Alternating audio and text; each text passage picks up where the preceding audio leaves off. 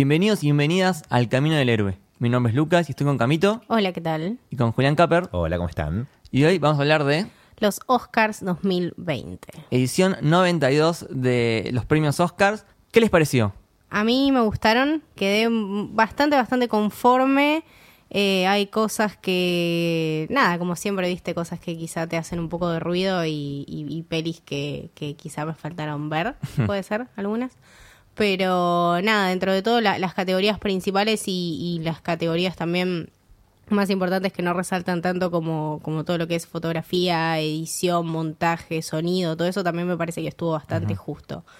Eh, me gustaron. Sí, a mí me pasó eh, lo mismo. La verdad que estoy bastante conforme y de hecho no me acuerdo de otros Oscars en los que Real. haya estado tan conforme como en este. De O sea, acuerdo. es algo, es algo inédito. O sea, en esta edición de los Oscars pasaron cosas inéditas como que marcan un, un hito. Sí. Eh, pero para mí, ya, ya que estoy conforme con los Oscars, ya es un hito en sí. Es verdad, es un Porque hito yo tipo vivo quejándome de los Oscars y esta vez como dije, bueno, Es que- bastante bien, ¿eh? Bastante bien. Es que es en gran parte un reflejo del increíble 2019 que hubo en Sí. cine.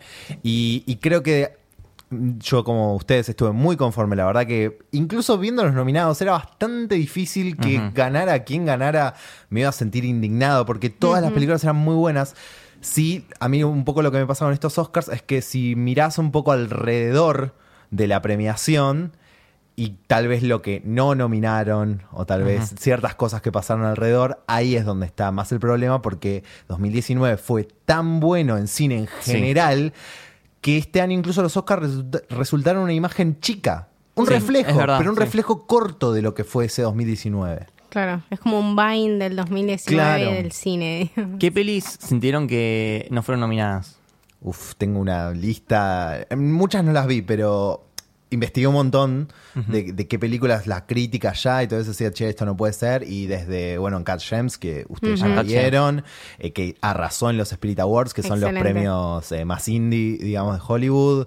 Eh, Hustlers, eh, la de mm, eh, La de Jennifer, López, López.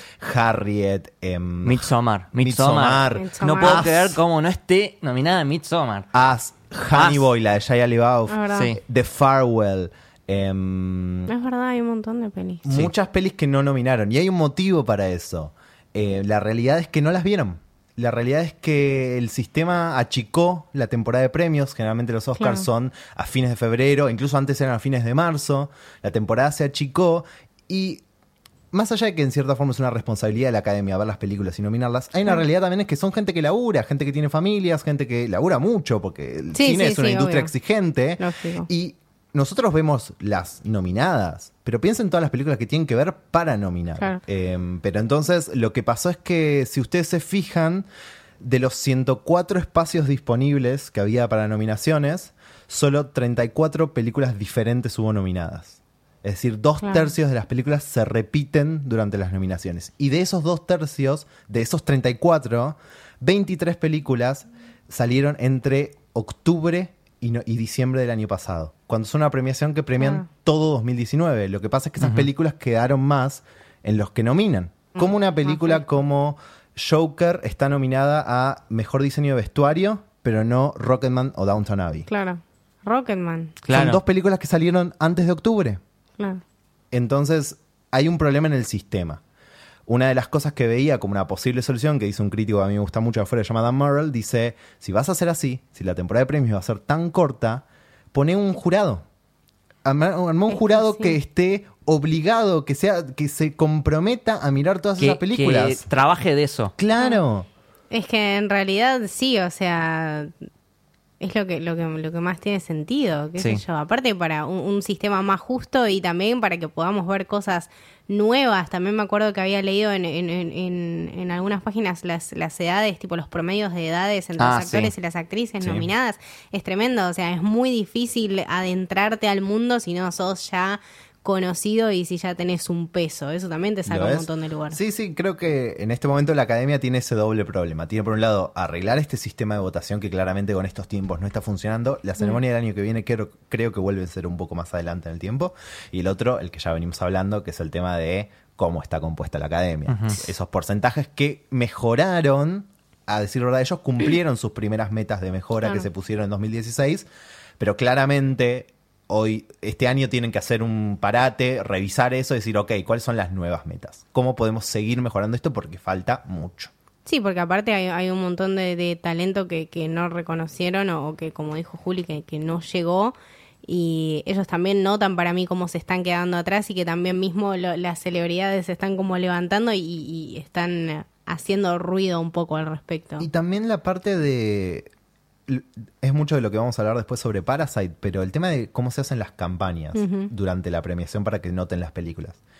Hay una realidad donde Uncut Gems, A24 que la produce, no tiene la misma Claro. guita que tiene Netflix. ¿Por qué están Anthony Hopkins y Jonathan Price, los dos nominados para mejores Película. actores por los dos Por lobby. Por lobby, porque Netflix Sí. hace fiestas, manda regalos, te invita acá, te Claro. invita allá.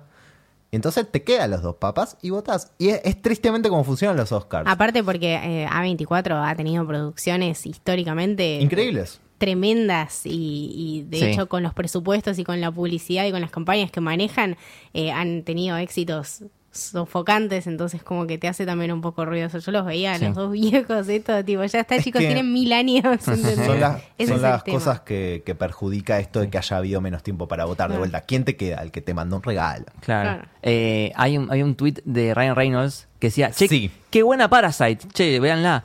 Y, Lo dijo pero, un claro, viernes. Lo dijo un viernes y él tenía tiempo para votar hasta el martes. Sí. Entonces, tipo, sabemos que él no la votó a Parasite porque si la vio recién el viernes, no Sí, llegó a votarla. Es un reflejo de cómo nominaron. Sí. que es un reflejo de cómo nominaron también. Claro. Claro. O sea, básicamente si no te pagan no vas a hacer bien tu laburo y está comprobadísimo hace 92 y no lo cambiamos todavía. Eh, yo recomiendo mucho una nota que escribió Juli. Ay, eh, no me esperaba esto. que, que, bueno, explica re bien el sistema de votación y también tira como eh, estadísticas y, y datos numéricos sobre la academia y, y quiénes son miembros. Explica cómo, cómo hacerte miembro, como que Sí, te es- tiene que nominar a alguien. Es muy exclusivo. Sí, es como un club súper exclusivo y el sistema de votación es una poronga, o sea... No, no es una poronga.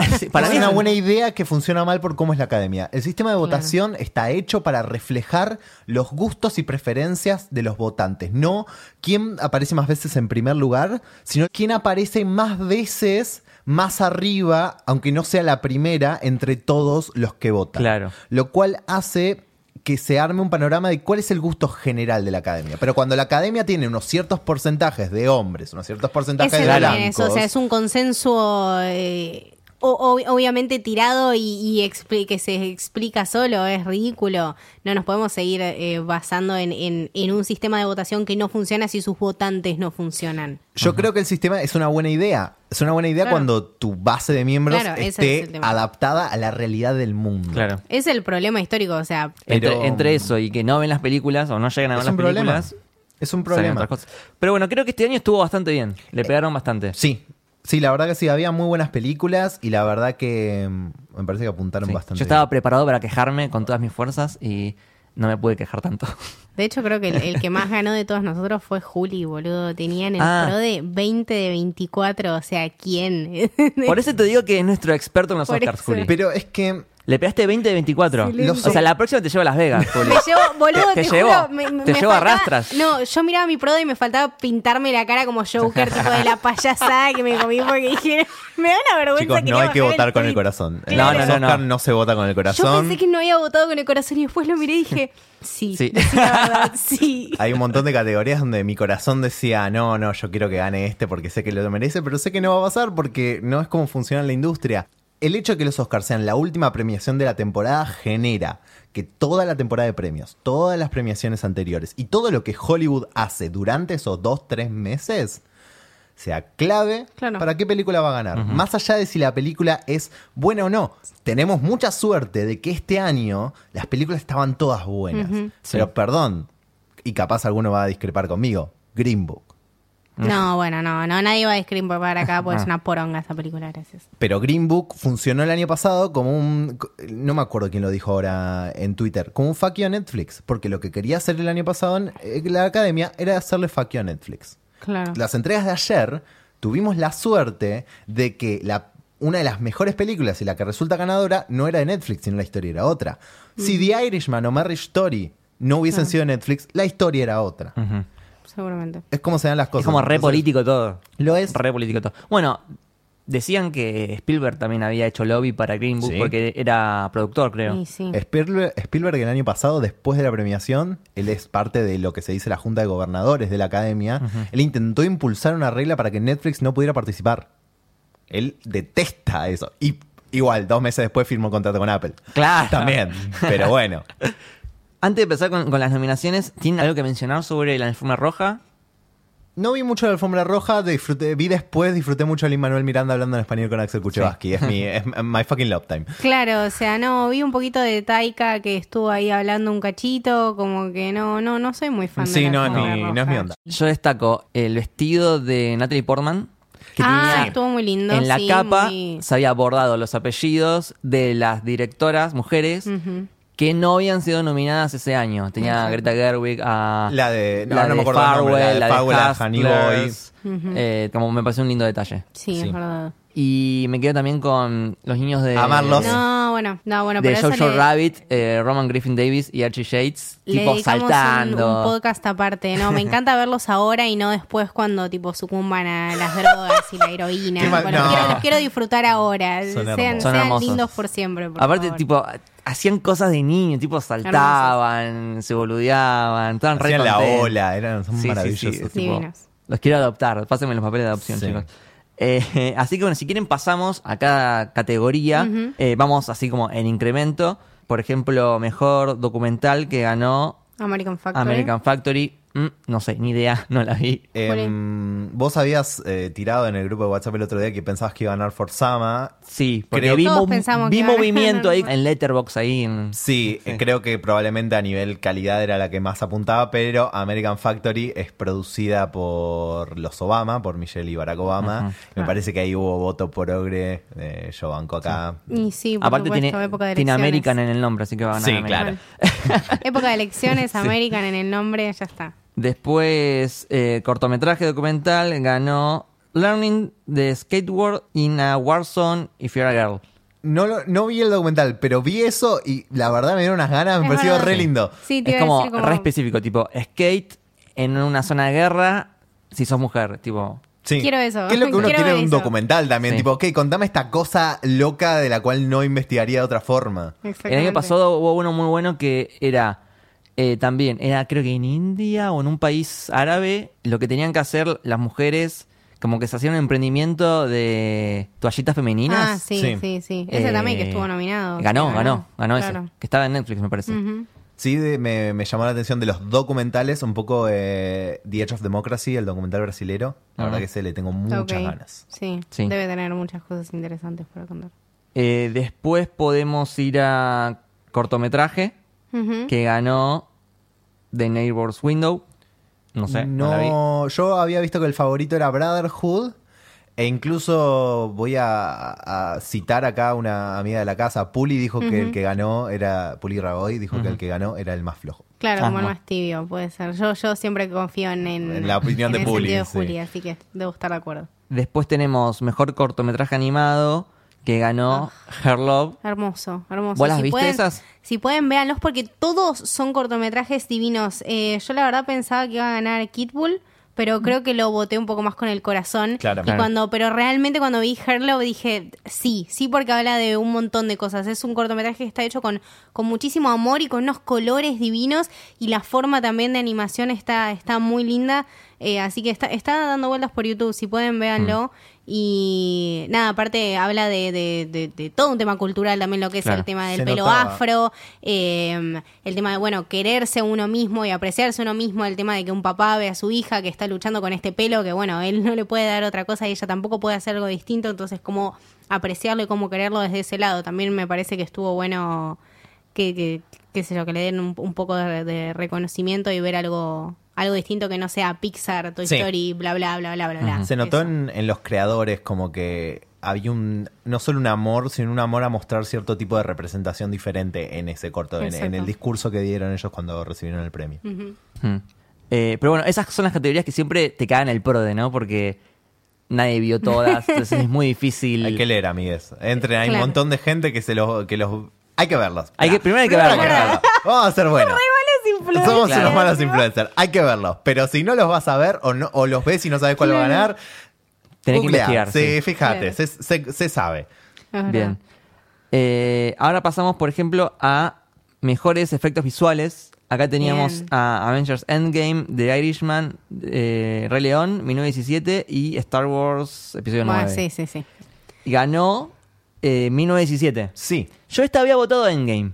Yo sabía que Pero yo voté estaba por el co- seguro. voté con el corazón, Yo Yo voté en 1917 Yo yo voté ahí. 1917. Eh, no, sí, estoy, estoy contenta de que lo haya ganado en 1917. Realmente me pareció posta. A ver, si ganaba Avengers Endgame, me, no Se festejaba, sé, se claro, me ponía sí. la remera en la cabeza, tipo, te iba al obelisco, pero sabía que eso realmente no iba a pasar. Eh, tenía mucho miedo de que lo gane Star Wars por un tema de, bueno, cerrar la saga, cuarenta y pico de Wars- años de cine, pero bueno, Star por Wars suerte no, no. gana un Oscar en efectos especiales de la trilogía original. Mira. Claro. Se, se esperaba que sea 1917 porque generalmente, de vuelta estadística, cuando hay nominada a Mejor Efectos Especiales una película que también está nominada a Mejor Película o que tiene cierto prestigio, la academia va por esa. Sí.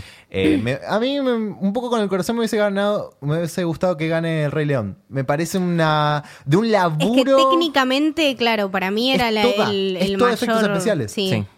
sí. Sí, sí, El mayor peso lo tenía, lo tenía eso, pero también como, como decís vos, al, al fijarse en, o- en otras categorías y bueno, De verla todos más modos- destacada. De todos modos, 1917 se lo merece. Porque Lejos. no te das sí, cuenta. Sí, sí, Claro. Boludo, no, a- me, me pasó de ver un, Sí. un coso de Sí, pantalla tipo, verde y yo tipo, te ah, hace pero mal. no es, no es verdad, a mí no me- es el campo, es La iglesia serio. prendida a fuego. Ridículo. A mí me hizo mal eso, tipo, yo no me Ridículo. quería enterar de que Claro. estaba la iglesia ahí. me sentí loco. muy estafada y yo tipo, ah, no, no quiero ver este behind the scenes nunca en la vida, Me no me lo loco. muestren, no me lo muestren. Claro, yo no había votado por 1917 porque pensaba que era como más, no sé. Sutil. había poquito, detalles. Claro. No son detalles, Pero no, son cosas bueno. enormes. Siguiente, eh, mejor maquillaje y peinado. Tenemos Bombshell, Joker, Judy, Maléfica y 1917 ganó Bombshell. Muy Sí. bueno. Sí. Por una cuestión muy yankee de recreación de personaje actual. Cómo convirtieron a, a Charlize Theron en la, la mujer que ahora no recuerdo su nombre, que representa en el escándalo en Bombshell. Es, es perfecto y es puro laburo de maquillaje y, y peinado. Entonces se llevó ese premio por, por haber hecho ese laburo, digamos. Un, un muy lindo speech aparte, ¿no? Dedicado a Charlize Theron y cómo, recal- o sea, remarcándola mucho a ella, como la facilidad y lo lindo que es laburar con ella. Me, se me hace como una mina súper Sí. amena, como que debe serlo más. Sí, sí, sí. Y vi Long- eh, Bombshell, me gustó. Sí, Long- Ah, ¿la tengo ganas. Sí, sí, sí. Se estrena ahora en febrero. Sí, muy Qué bien. buena. Después tenemos mejor montaje o mejor edición, depende de cómo lo Sí, traduzcas. en Argentina es mejor montaje. En Claro. cualquier otro país es mejor edición. Tenemos Ford vs Ferrari, The Irishman, Jojo Rabbit, Joker y Parasite. Esta estaba re complicada, Era porque tipo, las cinco tienen un gran montaje. Sí. Estaba sobre todo peleada entre Parasite y Ford de Ferrari. Para mí cualquiera de las dos que hubiese ganado estaba bien. Y ganó Ford de Ferrari, me parece... No, no hay Sí, con yo creo Está que muy la, había, la había marcado porque era como. La verdad es muy buena. Sí. El, el tema de edición es suprema. Hacer funcionar esas escenas de autos en una película es Soni- puro... sonido y edición, si Sí. no eran Ford y Ferrari. Parasite complicado. se la merece por esas escenas de construcción de suspenso, la del durazno, la, cu- cuando encuentran a los otros abajo. Todas esas escenas tienen un montaje Sí. en creación de suspenso increíble. Pero ganó todo lo que tenía Sí. que ganar. Pero ganó todo lo que tenía que ganar y Ford de Ferrari realmente se merecía este Posta, premio. sí, sí. A mí, a mí me puso contenta. Eso Estaba sí. bien. Estaba Eh, bueno, un comentario acá. eh, pasó algo gracioso que estaba todo normal, el chabón agradeciendo. Y de repente Sí. dice: Bueno, gracias también a mi familia de Argentina. Un beso grande. Claro. Y dijo, Oh, ¡Oh! se bueno, paró- se mi el país, país, mi tipo. país, Argentina, dale campeón, es argentino. Aguante, capo, Aparecía, te quiero. aparecía solo con más. a- celeste y blanco pintado en la Claro, cara, una tipo bucela, Messi. ¿viste? Sí, sí, ahí fuimos todos a buscar la, la Claro. remera, la bubucela, todo. Exactamente. Eh, ¿Por qué no nos avisaron antes? Claro, tipo. ay, Dios. Hay que leer, diría Juli. Eh, después tenemos mejor canción original.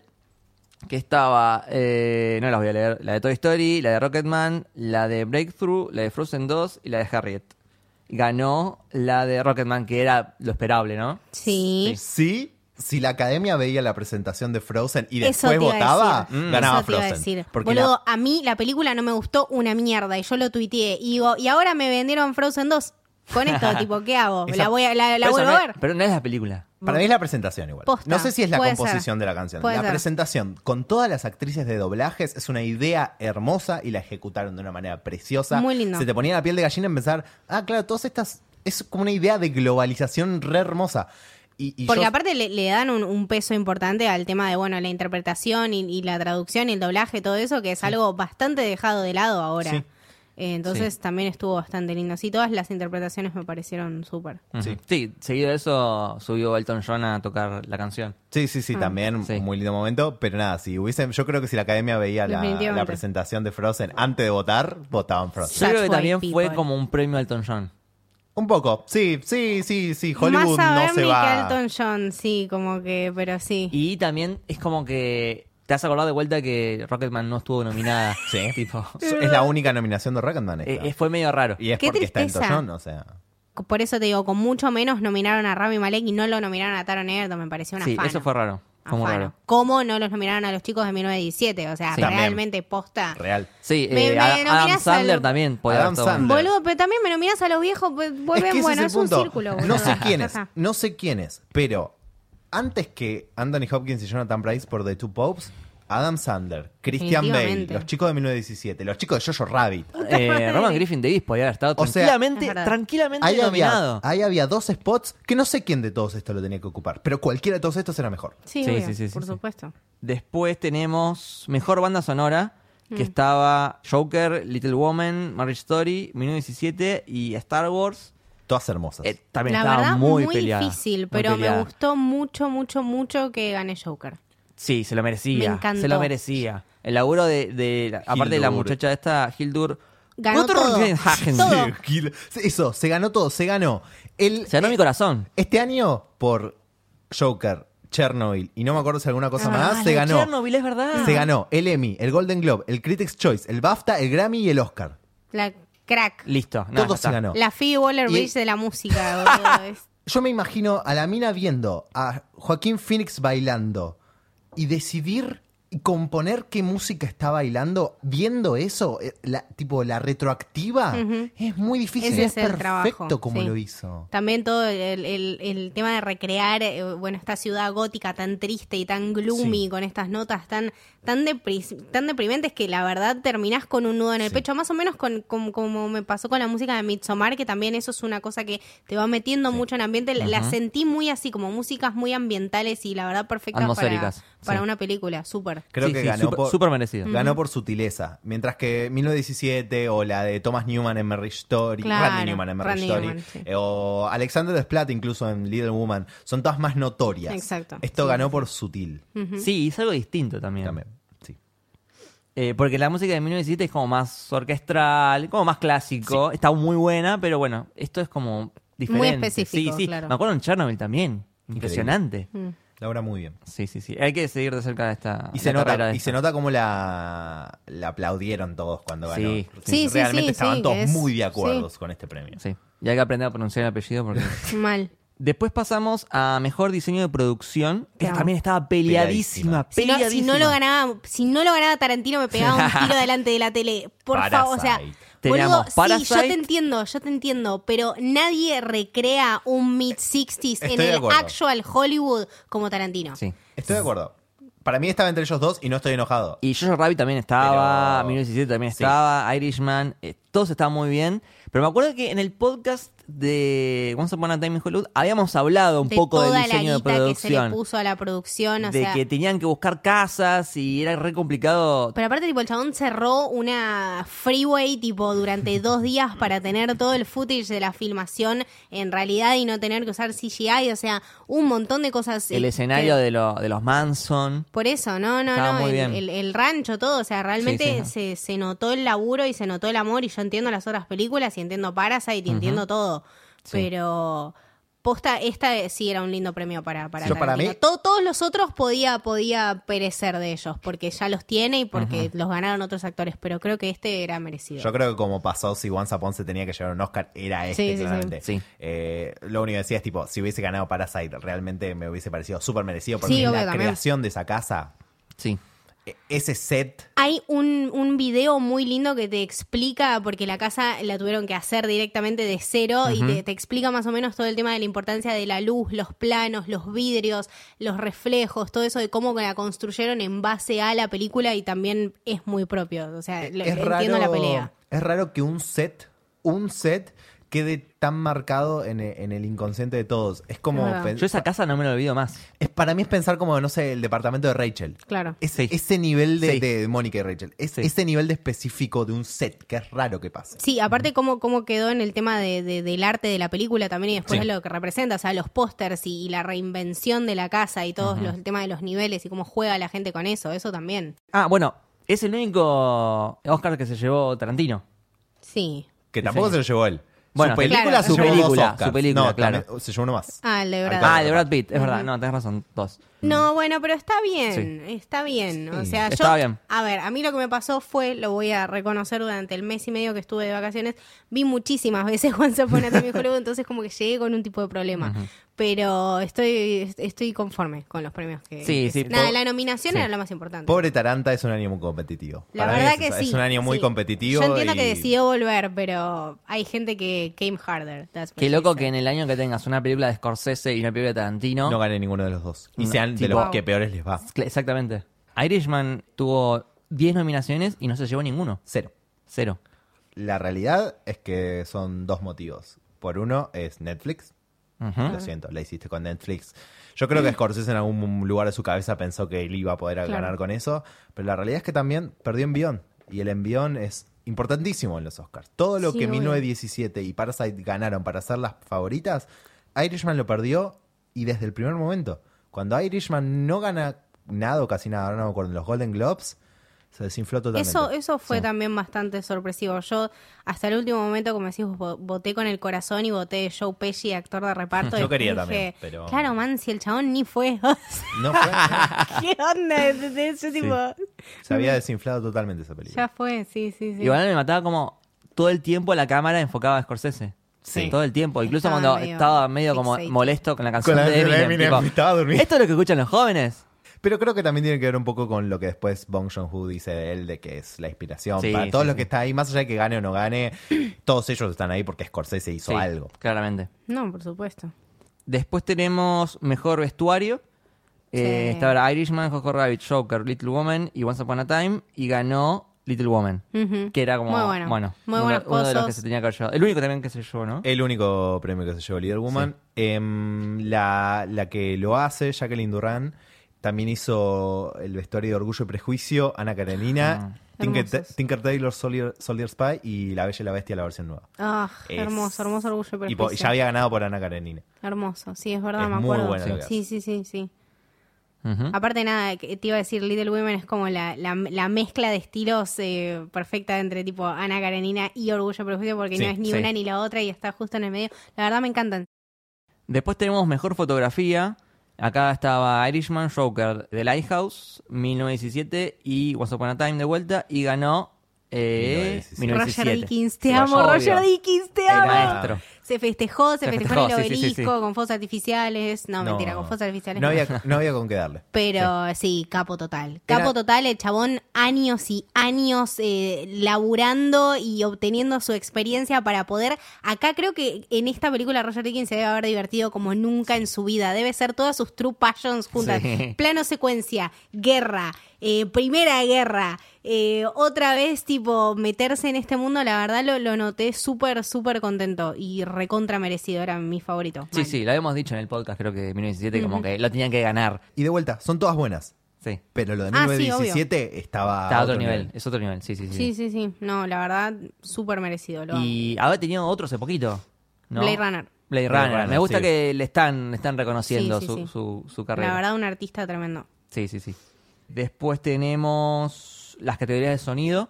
Por un lado, edición de sonido, que estaba Ford vs Ferrari, Joker, 1917, Once Upon a Time y Star Wars. Y se lo llevó Eh, Ford versus Ferrari. Ahí. de vuelta al tema que ya le habíamos mencionado, el sonido. Hubo esta fue, acá es donde se me cagó el PRODE. Eh, acá es donde Posta. empecé a... Y sí, porque es raro que se dividan. Generalmente son para el Ah, mismo, es ¿no? Generalmente van para el mismo, eh, porque mucha gente no sabe la diferencia entre Sí, la yo te edición soy de sonido y la sincero, yo tampoco sé muy bien La diferencia. edición de sonido es la creación de los sonidos Claro. Ajá. y la mezcla es el armado del sonido total de la película. Claro, Bien, como que todo gracias. queda al mismo ni- o, sea, o separado, tipo un ruido si está más cerca o más lejos. En tipo- Claro. qué lu- de qué lado, la mezcla Claro. con la música, el volumen de las voces, todo, todo. Yo en esa voté a las 2, 1917. Yo también, para mí se la merecían las dos. Yo voté en una 1917 y Ford vs Ferrari, pero no sé si le pegué o no, no me acuerdo. Eh, Sí, eran la- las dos se lo remerecían los dos premios. Dije Y, tipo, eh, bueno, está- uno para cada uno. Está, está bien que se hayan dividido eso. Sí, sí, sí. Eh, bueno, entonces la otra de mezcla la ganó eh, 1917. Ujú. Después, acá, esta ya nos metemos en las categorías Tan, eh, tan, más tan, tan. importantes. Vamos a mejor guion adaptado, que estaba Irishman, Jojo Rabbit, Joker, Little Woman y Los Dos Papas. Y ganó Jojo Rabbit. ¡Vamos!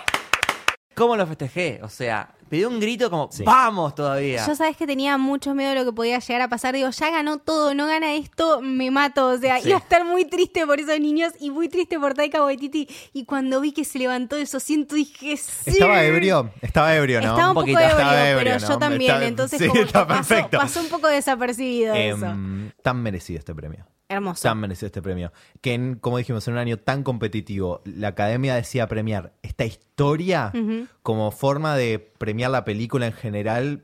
eh, para mí es un montón, es enorme. Y sobre todo porque si vos empezás a mirar las categorías de guion a través de los años, generalmente es donde encontrás las mejores películas. Más Sí. seguido que Es en que mejor película. la verdad que sí, porque aparte el tema de guion adaptado, ni siquiera guion original, es como también volvés a contar una historia desde tu punto de vista, con tus vivencias y lográs que la gente también se comprometa y vaya y la vea y le guste y la comente y la vaya a ver de vuelta y lleve a su familia. Y haces cosas que están buenísimas con algo que ya estaba hecho. Entonces, posta me parece que eso es premiar realmente a un artista. Sí, sí, le da como un valor agregado porque es la visión de Taika del libro, porque el libro, que hace poquito sorteamos un, un ejemplar, es re diferente a la película, Sí. es como mucho más No tiene al Hitler imaginario. dramático, es re diferente. Entonces, esto es, de vuelta, la, la- la visión que le dio Taika a esta historia, que la, la idea viene de la madre. Sí, realidad. ella se lo regaló. La llama por teléfono y le dice, che, te tengo que dar este libro para que leas porque me encantó. Y Taika es como que se enamoró de la forma en que la madre le contaba lo que había leído en el libro. Claro. O sea, e- e- esa llamada telefónica fue lo que inspiró a, a Taika a hacer, a hacer esta película. Y- Creo que sí, es eso, más que nada, el retelling de la, de la historia y la visión de- del artista. Sí, y además me parece que es solamente un primer paso para Taika en lo que es Sí. el cine más eh, premiado, digamos. Sí, sí, sí. Pero nada, estuvo, estuvo hermoso que, que aparte del Sí. reconocimiento se lo haya llevado. Yo a Taika lo amo y tipo... Sí, please. sí. le, le daría todos los premios a él. Eh, pero también dedicado a todos los haters de Thor Ragnarok. Es verdad. Saludos, besitos. Después pasamos, bueno, a mejor guion original. Estaba Knives Out, Marriage Story, 1917, Once Upon a Time y Parasite. Y acá ganó, Parasite. Eh, también se festejó. Sí. Porque creo que era el primero, ¿no? Que te Excelente, daban. Fue el primero. Eh, Y- Ho se levantó y ya se puso en pedo cuando se sentó y después no se quería levantar nunca más y lo cagaron porque se Es tuvo que que este era, levantar. el, este era el cantado. Claro. Este era el, Sí, el este era el más cantado. cantado. El, que Claro. no te- el que va- el que ya no tenía competencia, ya se había ganado todos los anteriores de la misma categoría, el que sabía que se iba a llevar. Y él dijo, tipo, listo, me llevé que me iba a llevar, me voy a Claro. beber. Sí, Eh, eh, me gustó mucho cuando él sube al escenario que le dan el Oscar. Hay dos segundos que el chabón se, se queda viendo el Oscar como Y diciendo, lo- le sonríe. no lo puedo creer que tengo este, Esto obje- pasó. este objeto en la mano. Muy Tiene bien. cara de no lo puedo creer y después como que Sonríe. con una felicidad de... Ay, no, tipo, quiero darte un abrazo. Qué Rocco. inspirador, gran este tipo. hombre tan inspirador. Eh, no, yo esta- estuve muy contenta con, con este, también por eso, por, porque lo viví como, como un triunfo también muy, muy de su parte. Y nada, ¿quién, quién iba a decir que después se los, se los iba a continuar Sí, sí, llevando? Tremendo. Pero bueno, el guion original realmente estaba, estaba muy bien, súper merecido. Ya que estamos con Parasite, podemos pasar a Mejor Película Internacional, que estaba Dolor y Gloria, Parasite, Boss Seattle, Honeyland y Los Miserables. Eh, y ganó Parasite. Tenía- También cantado, cantadísimo. Sí, sí, sí. Me llamó la atención que no esté eh, Portrait of a Lady on Fire, que es una Sí. película Otra, excelente. otra que se olvidaron. Es verdad, que, sí, se olvidaron. eh, ignoraron, va. es que creo que los manda el país, las Sí. elige el país. Sí. Eh, hay un problema grande con la categoría. Los Oscars no saben qué hacer con esa categoría. Claro. Los Oscars el año pasado decidieron de una buena vez que se llame película internacional en vez de película en lenguaje extranjero porque era un poco fuerte. Es verdad, tipo, lo dijo John Ho, como era que un este poquito era el primero bajo ese título. Claro, eh, pero no saben qué hacer. No está bien que cada país elija qué película manda. Hay países que lo hacen No, no. medianamente bien. Yo pensé que Argentina lo elegía el Inca. No, no lo elige el Inca. Lo, ¿Cómo eli- que no lo lo elige una especie de academia como la de los Oscars, pero Argentina. Privada. ¿Quién digamos. estará ahí, no? Eh, estuve revisando ahí. Cualquier actor medianamente conocido de cine que te imagines o director medianamente conocido de cine que te imagines está en, la, en esa academia. Mm, habría que revisar. Pero hay otros países donde es más problemático. En China lo elige el gobierno, obviamente. Claro, no, por supuesto. sí, Entonces, sí. que sea una película también a veces representa un poco qué ese país quiere mostrar de sí mismo Mm. para el mundo y es una visión un poquito cerrada. Entonces Sí, hay sí, que sí, sí, sí. Algún tipo de cambio hay que hacer ahí. Porque aparte, claro, con, con, con la controversia, con los temas que toca Parasite y, y todas las cosas que no habremos visto, ¿no? Todas las pelis que no habremos visto, Sí. por, por una cuestión, como dice Juli, también de control y, y de lo que nosotros podemos llegar o, o no llegar a ver, como ellos también, nada, acá es de esto un poco más, más liberal, pero bueno, nada, eh, también este tema de las intervenciones no lo había pensado así.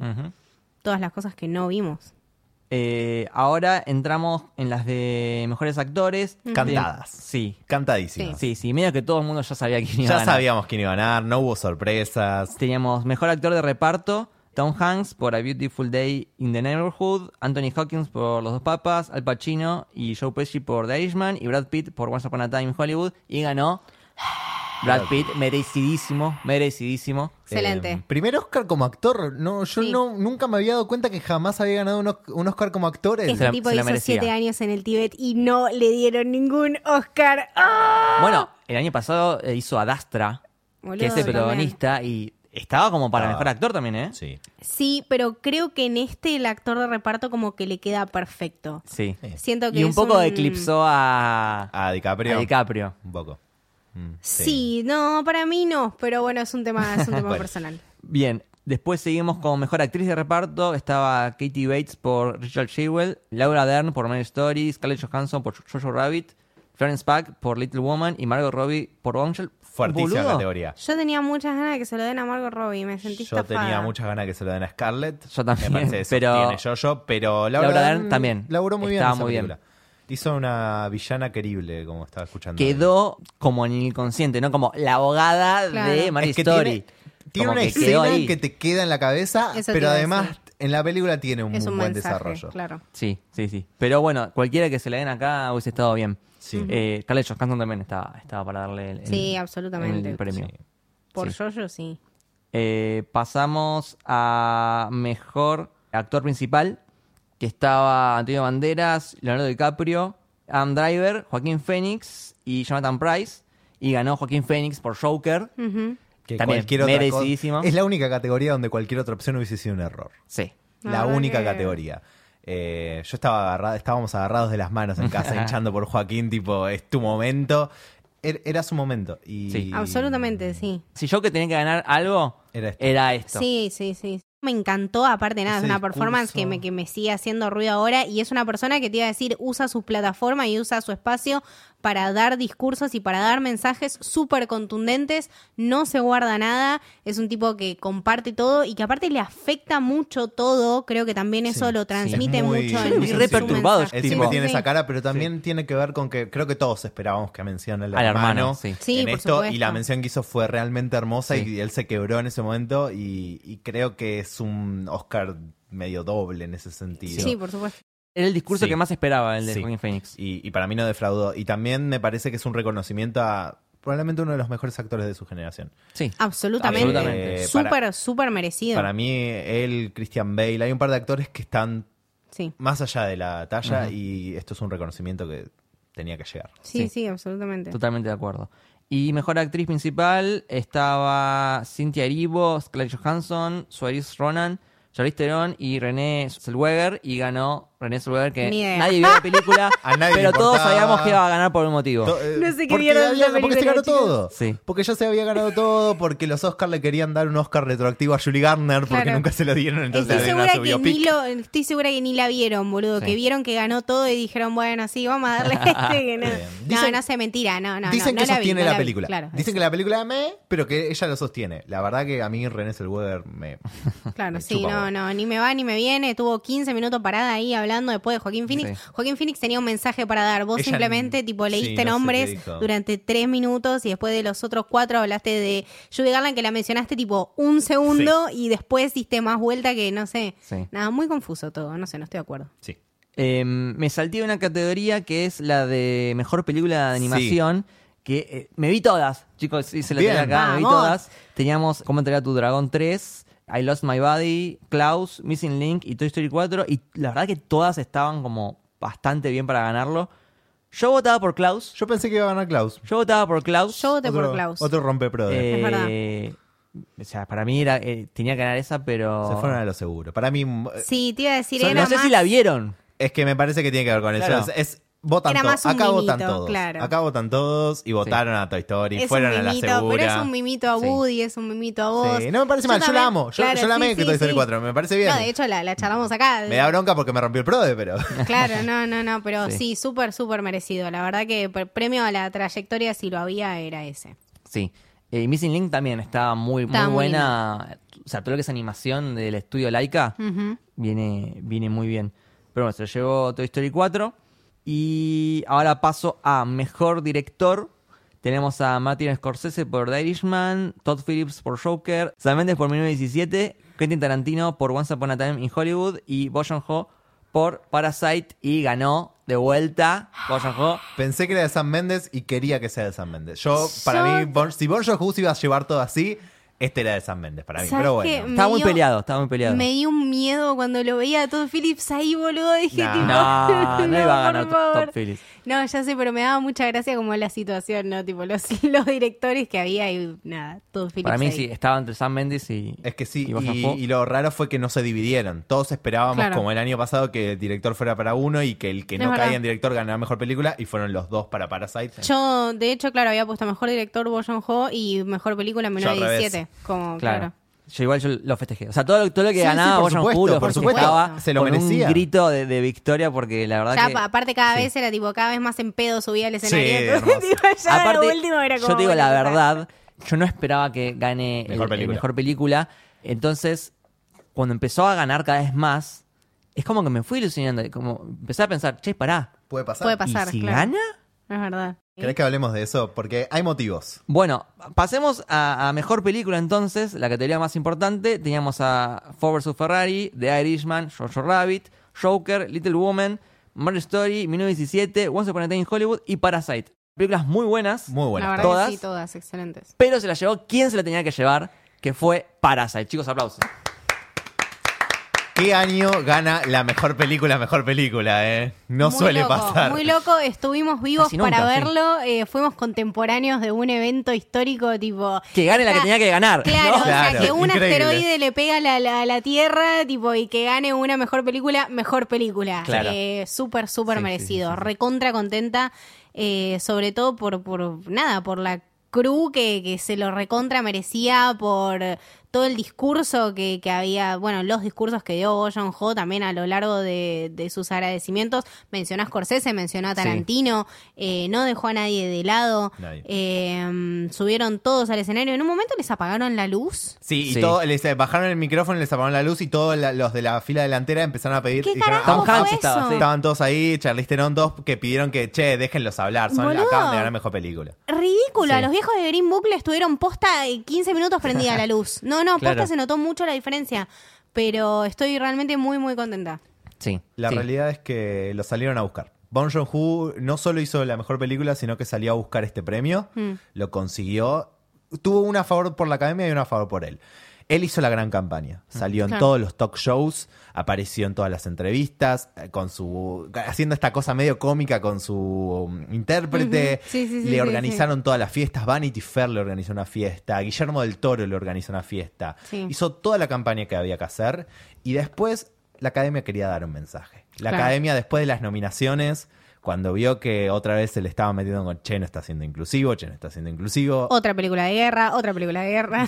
Querían dar un mensaje y sabían que por primera vez darle un premio a una película de habla extranjera, porque ya había ganado el artista, que es de producción Es francesa, eh, pero esta vez darle en serio una película de habla extranjera, el premio a mejor película, era dar un mensaje. Y entonces hizo las dos cosas. Hizo la mejor película, salió a venderla y tuvo el timing también. Sí, sí, sí, sí. La verdad que eso, eso se recontra nota porque ganar mejor película siendo una mejor película extranjera en el marco de todas estas pelis que habíamos visto, estaba, nada, estaba peleado, nada. Yo de hecho no, no la puse en el prode, o sea, no lo pensé. Dije, bueno, 1917 ya fue.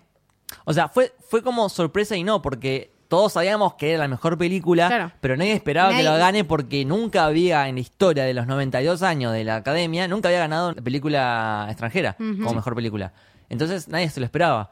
Eh, y yo digo, lo festejé, grité, que tenía miedo que venga el vecino a, a preguntar, che, todo bien, porque no, boludo, no, increíble, increíble. Se hizo justicia, sí, sí, sí. Y también la primera vez que estoy de acuerdo con, con el- la ganadora. En mucho Ojalá, ojalá esta entrega marque un precedente en Sí, general. ojalá, sí, sí, sí. Ojalá haya también más películas extranjeras nominadas a mejor película. También ojalá que los yankees se abran un poco más. O sea, ahora estoy Sí. seguro que después de esto la van a ver los que no lo hayan visto y también se van a meter en, en cine asiático o cine del mundo en general porque hay películas excelentes que nadie se entera porque eh, nadie habla de eso, na- no las nominan y no hay Sí, movimiento. son solo parte de esa categoría única. Y está bueno que, que se reconozca que el, el cine no es solo Hollywood, sino que tenés el resto del mundo que también hay cosas excelentes. Sí. Sí, también eso, eh, el tema de, de cambiar, como, como habíamos hablado hoy, las pautas de la votación, un, un sistema que, que, que permita de- de- dejar entrar a artistas más nuevos también, eh, porque de vuelta vemos los promedios de edad y nos damos cuenta que quizá tenemos que renovar el stock un poquito y que hay promesas y hay personas que, directores, editores, eh, compositores, compositoras que pueden hacer un millón de cosas. Y creo que esto también con, con las figuras nuevas y jóvenes y con los nuevos proyectos que vimos es como que te dice que bueno hay algo nuevo que está surgiendo y, y hay siempre cosas nuevas para ver y cosas que quizá no son qué sé yo Tarantino Sí. pero te pueden ganar mejor película que de hecho pasó. Yo creo que siempre pienso que es divertido pegarle a la academia. Es muy divertido pegarle a la academia. Pero hay una realidad y es que la academia va a ir cambiando. Porque las generaciones avanzan, porque va entrando gente nueva, porque la gente vieja se va yendo. Se va muriendo. Eh, se va muriendo y la academia va a ir volviéndose tardó porque viene de un mundo que es muy antiguo ese. Hollywood pero yo creo que creo que además el hecho de Parasite haya ganado muestra que exigir sirve que Claro. exigir que sean más inclusivos sirven porque mira qué pasa una película más inclusiva gana mejor película entonces me parece que a pesar de que es divertido pegarles lentamente van por el buen camino Sí, y sí, vamos sí. a ver cosas bastante buenas en los próximos años capaz Sí. no siempre pero Sí, sí. en eso estoy de La, acuerdo. la gente de ultraderecha nacionalista estaba re enojada porque ganó tipo un chabón que habla en coreano. eh, y aparte la película también hace una crítica social muy importante sobre el sistema capitalista. Entonces estaban que trinaban porque no- podían... vayan a ver Green Sí. Book mal es verdad Este, mm, así que bueno, creo que también eh, este podcast sirve también como un cierre de lo que fue el año pasado, que fue para mí uno de los mejores años del cine. Mucho en mucho tiempo. tiempo no Sí. había un año tan bueno con películas de tan y buena que calidad. Tenemos que aprovechar que muchas de esas todavía no se estrenaron acá. Portrait Sí. of a Lady on Ah. Fire todavía se tiene que estrenar, Bombshell todavía se tiene que estrenar, en Parasite todavía está en cines. Sí. Tenemos la oportunidad todavía de ver esas películas del año pasado que están buenísimas Sí. y si no buscarlas, The Farewell de vuelta, Honey Boy, Hustlers, Harriet, hay un montón. Sí, sí, sí. Y si ya vieron Parasite en sus casas, vayan a verla también al Sí. cine. Porque eso ayuda también eh, A que después se a- estrenen. marcar, a, a- a que s- ma- mantenga más tiempo, a que las cadenas de cine, que son las que deciden qué, qué película ponen o no, eh, elijan películas de todo el mundo, no Sí. solo de Hollywood. Eh, ayuda un montón eso. Y aparte verla en cine siempre, siempre más va a ser un lindo, plus, sí. es una película para ver un millón de veces. Yo cada vez que la veo, yo la, la vi un montón. Eh, cada vez que la veo le encuentro más cosas, eh, súper compleja. La verdad que, nada, eh, eso, que vayan a verla al cine y, y en general vayan a ver más películas de todo el mundo al cine. Sí. Eh, ¿Les parece si vamos cerrando? Vamos hablando. Dale. Eh, Juli, ¿dónde te podemos seguir? Me pueden seguir en arroba Julián Caper en Twitter, Caper con K, y arroba Julián Caper guion bajo en Instagram. Y lo digo ya que vos lo mencionaste, si quieren leer las notas estas de los Oscars, están en medium.com barra arroba Caper Julián. Sí, eh, para alguien que sepa de, de la actualidad de Hollywood y del cine y que tenga idea real de las estadísticas y de datos, eh, Juli es la persona a quien hay que recurrir. Es verdad, Oh, esa nota hay que dejarla en marcadores. Sí, Después, gracias, tipo, vienen los Oscars del año que viene Sí, sí, y decís, ¿cómo mierda se vota esto? Yo Claro. siempre la Ah. Eh, Camito, ¿a vos dónde te podemos seguir? A mí me pueden seguir como Camito del Héroe en Twitter y Camito en Instagram. Eh, a vos, Lucas. A mí como arroba Luke Bashi con B corte y doble L en ambas redes y al podcast en Camino Héroe en Twitter. Y Camino del Héroe en Instagram. Esto fue el Camino del Héroe. Espero que les haya gustado. Chau. Adiós.